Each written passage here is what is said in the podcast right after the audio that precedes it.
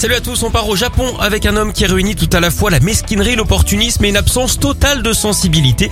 Ce goujat de 39 ans est parvenu à sortir avec 35 femmes en même temps pour une seule et unique raison, avoir plein de cadeaux d'anniversaire.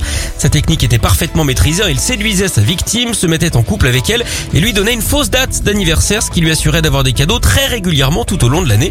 Il revendait ensuite les surprises, alors il a finalement été arrêté et poursuivi pour escroquerie. On ne sait pas s'il parviendra à se laver de ses péchés. En parlant de de Japon, savez-vous avec quoi se lavent les fans d'arts martiaux? Avec un savon au beurre de karaté. Allez, on enfile à Belfort, dans l'est de la France, avec cette belle histoire. Un couple s'est formé grâce à un test PCR. Julie, une infirmière, est allée se faire tester récemment après la contamination d'un collègue. Ce qu'elle ne savait pas, c'est qu'elle allait tomber sous le charme de Michael, le préposé au test. Au passage, hein, c'est la preuve qu'on peut travailler dans la narine sans être sur un bateau. Alors, ils ont discuté pendant près d'une heure avant le prélèvement. Comme ils sont modernes, ils n'ont même pas encore la quarantaine. Ils ont ensuite échangé plusieurs jours sur le net avant de finalement se rencontrer et de briser la distanciation sociale.